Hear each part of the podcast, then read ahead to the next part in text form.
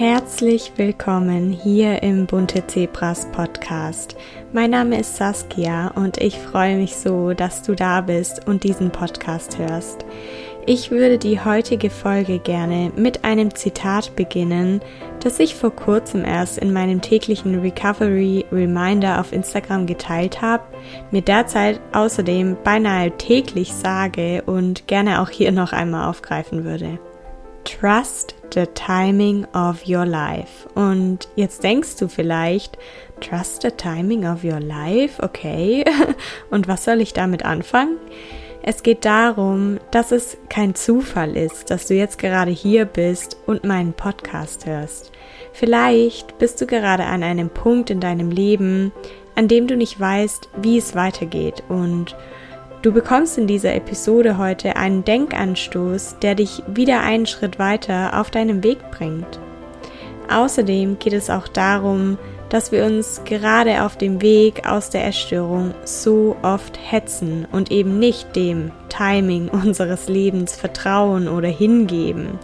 Wir fragen uns eigentlich permanent oder zumindest sehr, sehr oft, wann es denn endlich besser wird und wir glauben, irgendetwas falsch zu machen, weil uns die eine oder andere Sache doch eigentlich schon längst leichter fallen müsste. Aber Heilung ist ein Prozess und alles kommt zu seiner Zeit. Vertrau mir da. In der heutigen Folge möchte ich mit dir über das Thema Einsamkeit und Essstörungen sprechen. Wie hängen diese beiden Themen zusammen? Wie wirkt sich das eine auf das andere aus und umgekehrt? Für diese Folge habe ich letzte Woche auf Instagram eine Umfrage gestartet, in der ich um deine Mithilfe gebeten habe. Ich habe gefragt, wie sich Einsamkeit für dich anfühlt und darauf so viele Antworten wie auf keinen anderen Fragesticker zuvor bekommen. Die Antworten haben mir wirklich beinahe das Herz gebrochen, weil ich all die Gedanken und Gefühle, die du mit mir geteilt hast, so gut nachvollziehen kann. Ich hoffe, dass ich mit dieser Folge einen kleinen Beitrag dazu leisten kann, dass du anfängst, das Gefühl der Einsamkeit in einem anderen oder vielleicht sogar ganz neuen Licht zu sehen und dich vor allen Dingen zukünftig weniger einsam fühlst. Eins ist sicher. Für die nächsten Minuten bin ich bei dir und auch fernab von meinem Podcast oder Blog sind wir durch unsere Geschichte und die Entscheidung für Heilung emotional miteinander verbunden und gehen diesen Weg gemeinsam statt einsam. Ich wünsche dir ganz viel Spaß und Freude bei dieser Folge. Mit den Corona-Lockerungen sind auf einmal wieder so viele Dinge möglich. Restaurant, Kino, Shopping oder Freibad. Und es ist schon verrückt, wie viel man auf einmal wieder machen kann. Irgendwie weiß man gar nicht so richtig, womit man anfangen soll. Und irgendwie fühlt man sich durch all die Lockerungen fast schon unter Druck gesetzt. Also zumindest geht's mir so. Während sich die meisten Menschen darüber freuen, endlich wieder Freunde treffen zu können oder feiern zu gehen, bleibe ich lieber zu Hause, gehe alleine spazieren und mache einfach weiter das, was ich die letzten Monate auch schon gemacht habe. Inzwischen stört mich das aber nicht mehr. Ich bin gern allein. Ich bin nur nicht gerne einsam. Vielleicht kennst du den Unterschied zwischen Alleinsein und Einsamkeit schon. Ich habe mir selbst darüber nochmal viele Gedanken gemacht, als ich angefangen habe, den Blogbeitrag zu schreiben und habe euch dann ja auch gefragt, wie sich Einsamkeit ähm, für euch anfühlt. Denn Alleinsein und Einsamkeit sind Begriffe, die häufig miteinander verwechselt werden. Wenn man es genau nimmt, bezeichnen sie aber zwei völlig unterschiedliche Dinge. Alleinsein ist objektiv betrachtet nichts weiter als ein Zustand. Es ist die An- bzw. Abwesenheit anderer Menschen. Man kann beispielsweise allein im Büro sitzen und arbeiten. Man kann sich auch bewusst entscheiden, allein etwas zu unternehmen, und zwar ohne sich dabei einsam zu fühlen. Einsamkeit ist ein Gefühl, eine Empfindung, die man von außen nicht sehen, sondern nur im Innen spüren kann. Auch in einer großen Menschenmenge kann man sich also einsam fühlen. Wer dieses Gefühl schon einmal erlebt hat, weiß, wie unglaublich bedrückend es ist. Gefühle, die eng mit Einsamkeit in Verbindung stehen und die auch genannt wurden auf den Fragesticker in meiner Instagram Story, sind beispielsweise Schwere, Rückzug, Hilflosigkeit, Stille, Kälte, Leere, Unsicherheit oder auch Traurigkeit. Und man fragt sich natürlich, wie dieses Gefühl der Einsamkeit überhaupt entstehen kann. Woher kommt dieses bedrückende und ja, fast schon ungute Gefühl? Wer einsam ist, dem fehlen nicht zwingend Menschen, sondern das Gefühl, von ihnen beachtet, anerkannt und gebraucht zu werden. Einsamkeit entsteht, wo die Verbindung fehlt. Meiner Meinung nach aber nicht nur die Verbindung zu anderen, sondern vor allen Dingen auch die Verbindung zu uns selbst. Denn Einsamkeit kann ein Hinweis darauf sein, dass wir uns mit unseren eigenen Gedanken und Gefühlen nicht wohlfühlen. Das Gemeine an Glaubenssätzen wie ich bin nicht gut genug oder ich bin nicht liebenswert ist ja, dass wir wie mit einem Vergrößerungsglas unbewusst genau die Erfahrungen wahrnehmen, die uns in diesen Annahmen bestätigen. Das Gefühl der Einsamkeit wird dadurch verstärkt, weil wir den Unterschied zu anderen noch intensiver wahrnehmen und Gemeinsamkeiten unterbewusst komplett ausblenden. Wenn du noch nicht weißt, was es mit Glaubenssätzen auf sich hat oder nicht weißt, wie du beispielsweise auch deine Glaubenssätze transformieren kannst, dann kannst du gerne auch auf meinem Blog vorbeischauen. Da habe ich schon mal einen Artikel über Glaubenssätze und die Transformation von Glaubenssätzen geschrieben. Ich packe den Link einfach in die Show Notes. Bei negativen Glaubenssätzen oder Einsamkeit wünschen wir uns oft die tröstende Nähe eines anderen Menschen oder Gespräche, in denen unsere eigenen Sichtweisen und Denkmuster zurechtgerückt werden, damit diese Leere ausgefüllt wird, damit diese negativen Gedanken und Gefühle verschwinden. Wir glauben, dass sich unsere Gefühle verändern werden, so dass wir uns endlich wieder wohlfühlen. Das Problem daran ist aber, dass andere Menschen recht wenig Einfluss darauf nehmen können, was wir denken oder was wir fühlen, denn der Weg der Liebe und damit die Verbindung zu anderen sowie zu dir selbst führt nach innen. Soll heißen, wenn du dich weniger einsam fühlen möchtest, dann darfst du zuallererst auf Tauchstation in dein Innerstes gehen. Ich persönlich war in meiner Kindheit und Jugend selten allein. Ich hatte eine intakte Familie und viele Freunde. Trotzdem erinnere ich mich an einige Phasen und Situationen in meinem Leben, in denen ich mich sehr einsam gefühlt habe. Das Gefühl der Einsamkeit kam also nicht erst durch die Essstörung, sondern war auch davor schon da. Ich hatte irgendwie immer das Gefühl, anders zu sein. In Bezug auf mein Äußeres einerseits, weil sich vor der Essstörung viele meiner damaligen Freunde, Mitschüler oder auch Erwachsene negativ zu meiner Figur geäußert haben, was mich natürlich immer stärker an mir zweifeln ließ. In Bezug auf meinen Charakter andererseits, weil ich häufig dafür kritisiert wurde, zurückhaltend und eher in mich gekehrt gewesen zu sein.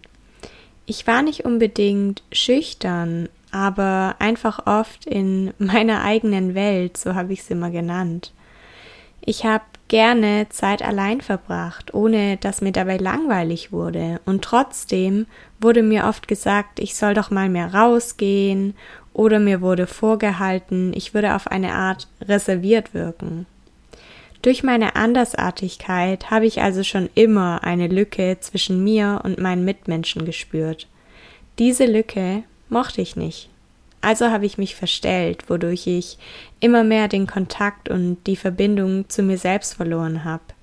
Ich habe mich so oft leer, verloren, traurig, ja, letztendlich einfach einsam gefühlt. Die Essstörung hat mich immer weiter in die Isolation getrieben, weil sie einfach einem Versteckspiel glich und wenn du selbst betroffen bist, dann kennst du das mit Sicherheit. Ich bin früher von Geburtstagen, Veranstaltungen oder irgendwelchen Partys gegangen, weil ich es nicht ausgehalten habe, mich nicht zu übergeben. Ich habe auch Treffen abgesagt, weil ich lieber stundenlang gegessen und erbrochen habe. Und später bin ich Situationen, in denen es etwas zu essen geben könnte, von vornherein aus dem Weg gegangen. Ich hatte immer eine Ausrede parat, habe meine Freunde gegen meine Eltern ausgespielt und umgekehrt. Wer nie dabei ist, wird irgendwann gar nicht mehr gefragt. Ich habe aber nicht wirklich wahrgenommen, dass ich immer einsamer geworden bin, weil es mir halt auch total egal war, weil es ohnehin keine Gemeinsamkeiten, geschweige denn Gesprächsthemen zwischen mir und meinen Mitmenschen mehr gab. Viel zu sehr war ich mit den Themen in meinem Kopf beschäftigt. Die Essstörung hat mich komplett vereinnahmt. Ich war in mich gekehrt, brachte kaum noch einen Ton raus, und wenn, dann hat die Essstörung aus mir gesprochen. Ja, ich war wirklich keine angenehme Zeitgenossin, hatte Stimmungsschwankungen, hab mich in meinem Zimmer eingesperrt und niemanden an meinen Gedanken und Gefühlen teilhaben lassen. Ein paar Mal habe ich sogar probiert, mich geöffnet, aber dann einfach nicht verstanden gefühlt. Auch der Weg aus der Essstörung war für mich noch mit sehr viel Einsamkeit verbunden. Mal abgesehen von dem Wechselbad der Gefühle, das für Außenstehende leider größtenteils nicht nachvollziehbar ist, weil man ja eigentlich einfach nur essen muss, habe ich mich anfangs unglaublich geschämt. Ich habe mich geschämt, zunehmen zu müssen. Ich habe mich geschämt, mit anderen zu essen. Ich habe mich vor allen Dingen aber geschämt, ein Problem mit etwas zu haben, das für andere das Banalste der Welt zu sein schien. Auch wenn ich es mir natürlich lange Zeit gewünscht habe, du kannst dir mit Sicherheit vorstellen, dass die Entscheidung für Heilung nicht von heute auf morgen alles verändert hat. Inzwischen verstehe ich und schätze ich sogar, dass Heilung ein Prozess ist und dass es wichtig ist, sich ausreichend Zeit dafür zu nehmen. Die Essstörung hat mich auf Missstände in meinem Leben aufmerksam gemacht. Der Heilungsweg hat mich gezwungen, mir diese Missstände anzuschauen und mein Leben umzukrempeln, um zurück zu mir zu finden, um die Verbindung zu mir wiederherzustellen.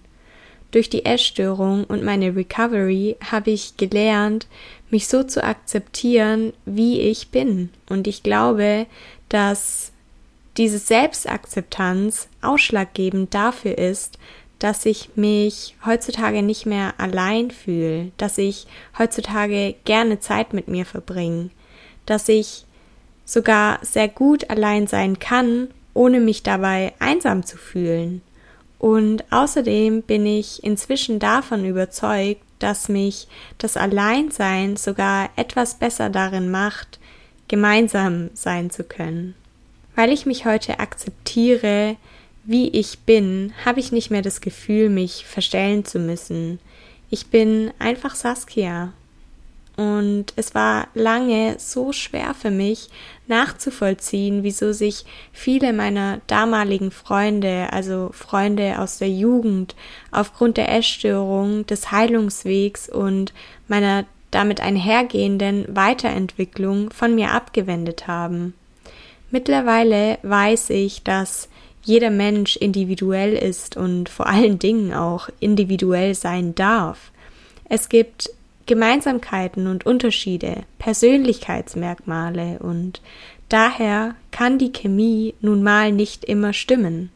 Es wird immer Menschen geben, die dich lieben, wie du bist, aber es wird auch immer Menschen geben, die dich eben nicht mögen, wie du bist. Und wer mir auf meinem Weg den Rücken zugekehrt hat, mochte auch nur die Kopie von mir der mochte die Saskia, die sich verstellt hat und diese Person bin ich nun mal nicht mehr und das ist ja auch gut so. Worauf es ankommt, ist, dass ich meine Familie, meinen Freund und eine Handvoll Freunde habe, die immer hinter mir standen, meine Entwicklung mit mir durchgemacht haben und heute genau die Eigenschaften an mir schätzen, die ich über Jahre zu unterdrücken versucht habe. Aus eigener Erfahrung kann ich dir sagen, dass es im ersten Schritt, wie so oft, darum geht, ein Bewusstsein zu schaffen. Versuche, das Gefühl der Einsamkeit anzunehmen, ohne es zu bewerten oder im schlimmsten Fall sogar abzuwerten. Wenn du dir nämlich die Schuld dafür gibst, dich in eine Situation gebracht zu haben, in der du dich einsam fühlst, dann verstärkst du nur das Gefühl der Trennung. Was du verstehen darfst, ist, dass die Einsamkeit wie die Essstörung letztendlich nichts ist, das dir schaden möchte. Sie macht dich einzig und allein darauf aufmerksam, dass Verbindung fehlt.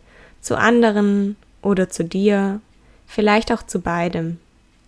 Andere kannst du nicht verändern. Deswegen darfst du erstmal bei dir anfangen. Fang an, dich gut um dich zu kümmern. Sorge gut für dich. Die Verbindung zu dir selbst wird dich vielleicht auf direktem Weg, vielleicht aber auch auf Umwegen zu anderen führen. Wie schon gesagt, auch ich verbringe nach wie vor gerne Zeit allein. Das heißt aber nicht, dass ich mich nie verabrede und immer allein bin. Je weiter ich auf meinem Heilungsweg komme, desto mehr Lust habe ich, mich wieder mit meinen Freunden zu treffen, etwas mit meiner Familie zu unternehmen oder Zeit mit meinem Freund zu verbringen. Du darfst dich jetzt natürlich nicht eingeschüchtert fühlen, wenn du beispielsweise keinen Partner hast oder deine Freunde und Eltern weiter von dir entfernt wohnen. Auch ich habe während meiner Essstörung Orte gemieden, an denen ich überhaupt auf andere Menschen hätte treffen können. Ich bin zwar ins Fitnessstudio gegangen, habe mir dann aber meine Kopfhörer aufgezogen und natürlich einen Gesichtsausdruck aufgelegt, bei dem mich ganz sicher niemand ansprechen wollte. Und wie schon gesagt, mit dem Heilungsweg kam eben auch die Lust, etwas mit anderen Menschen zu unternehmen oder generell einfach wieder sozialer zu werden, zurück. Auch jetzt bin ich beispielsweise im Yoga-Studio angemeldet und gehe regelmäßig zu den Kursen, auch wenn ich dort niemanden kenne, aber ich habe eben die Erfahrung gemacht, dass Heilung und vor allen Dingen auch diese Selbstakzeptanz, die der Heilungsweg mit sich gebracht hat, mein komplettes Mindset und auch das, was ich ausstrahle, geschiftet hat. Und dadurch gehe ich auch offener auf andere Menschen zu und strahle das natürlich auch aus, sodass andere Menschen auch offener auf mich zukommen und ja, nicht mehr so diese Barriere da ist, dass sie mich überhaupt ansprechen und mir beispielsweise das Yoga-Studio zeigen. Und ich bin mir ganz sicher, dass du diese Erfahrung auch machen wirst und dass auch bei dir wieder Verbindung zustande kommen wird, wenn du es zulässt weil ich auf Instagram oder auch in den E-Mails, die mich über meinen Blog erreichen, immer wieder gefragt werde, wie ich es denn handhabe, allein zu essen oder allein zu wohnen, möchte ich an der Stelle auch auf diese beiden Themen noch einmal kurz eingehen. Während der Essstörung habe ich die Zeit, in der ich allein war, mit sehr destruktiven Handlungen, Verhaltens- oder Denkmustern gefüllt. Ich wäre niemals auf die Idee gekommen, mir etwas Gutes zu tun, wenn ich allein bin. Zu groß war einfach dieser Selbsthass und das Gefühl, mich auf eine Art bestrafen zu müssen. Ich bin damals mit 18 oder 19 von zu Hause ausgezogen und habe geglaubt, damit das Große losgezogen zu haben.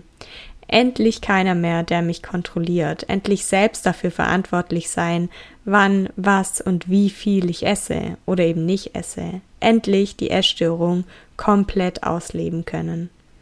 Am Anfang meiner Recovery war die Versuchung, den essgestörten Gedanken nachzugehen, sobald mein Freund einmal nicht zu Hause war, riesengroß. Je stärker die Verbindung zu mir im Laufe meines Heilungsprozesses wurde, desto weniger haben die Gedanken überhaupt noch eine Rolle gespielt. Heute ist es für mich selbstverständlich, gut für mich zu sorgen, auch wenn ich alleine bin. Inzwischen genieße ich es sogar, diese Zeit ganz bewusst zu nutzen, um beispielsweise mein Lieblingsessen zu kochen, einen schönen Film anzuschauen, mich kreativ zu beschäftigen oder ganz ehrlich auch einfach mal nichts zu tun und bloß an die Decke zu glotzen. Ich kenne die Kehrseite der Medaille, deshalb weiß ich, dass allein Wohnen und Essen große, große Challenges sein können. Letztendlich ist es aber einzig und allein Einstellungssache. Gibst du dem essgestörten, destruktiven Anteil nach oder versuchst du diese Herausforderung als eine Chance für Wachstum auf deinem Heilungsweg zu sehen? Erinnere dich daran, dass du dich gut um dich kümmern darfst ob du allein bist oder nicht. Du brauchst niemanden, der dich daran erinnert, geschweige denn dir die Erlaubnis erteilt, zu essen. Zu essen ist dein Geburtsrecht. In meiner Instagram-Umfrage letzte Woche habe ich außerdem noch gefragt, ob es dir auf deinem Weg aus der Essstörung helfen würde, dich deinen Ängsten gemeinsam mit anderen zu stellen. Und 94 Prozent der Personen, die an der Umfrage teilgenommen haben, haben mit Ja geantwortet. Und das freut mich so sehr, weil Simona, Isa und ich im Juli den Joyful July ins Leben rufen werden. Simona und Isa kennst du vielleicht. Falls nicht, dann findest du Simona unter dem Namen Simona Romafit auf Instagram und Isa unter dem Namen One Scoop of Sunshine. Und ab dem 1.7. findet ihr auf den Instagram-Accounts von uns dreien jeden Tag eine neue Tageschallenge.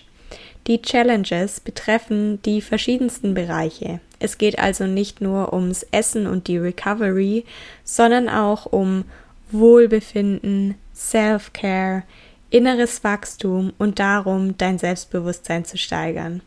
Wir laden dich ein, kostenfrei bei den Challenges, die sich für dich richtig und stimmig anfühlen, mitzumachen. Gemeinsam statt einsam, gemeinsam stark. Das ist der Joyful July und wir freuen uns einfach unglaublich auf dich sind uns sicher, dass das ein toller Juli und damit ein super Startschuss für einen grandiosen Sommer wird. Und an der Stelle, ja, bedanke ich mich auch bei dir, dass du mir deine Zeit und Aufmerksamkeit geschenkt hast. Ich hoffe, dass du dir aus dieser Podcast-Folge viel für dich mitnehmen konntest, dass du dich dadurch zukünftig weniger einsam fühlen wirst und wenn doch, dann lass dir gesagt sein, dass du mir natürlich auch immer gerne, sei es auf meinem Blog oder auf Instagram, eine Nachricht schicken kannst und dich mit mir connecten kannst. Ich wünsche dir noch einen schönen Tag, Abend, Nacht, wann und wo auch immer du diese Podcast-Folge anhörst. Fühl dich von Herzen umarmt, denke daran, sei bunt oder bleibe bunt. Alles Liebe, Deine Saskia.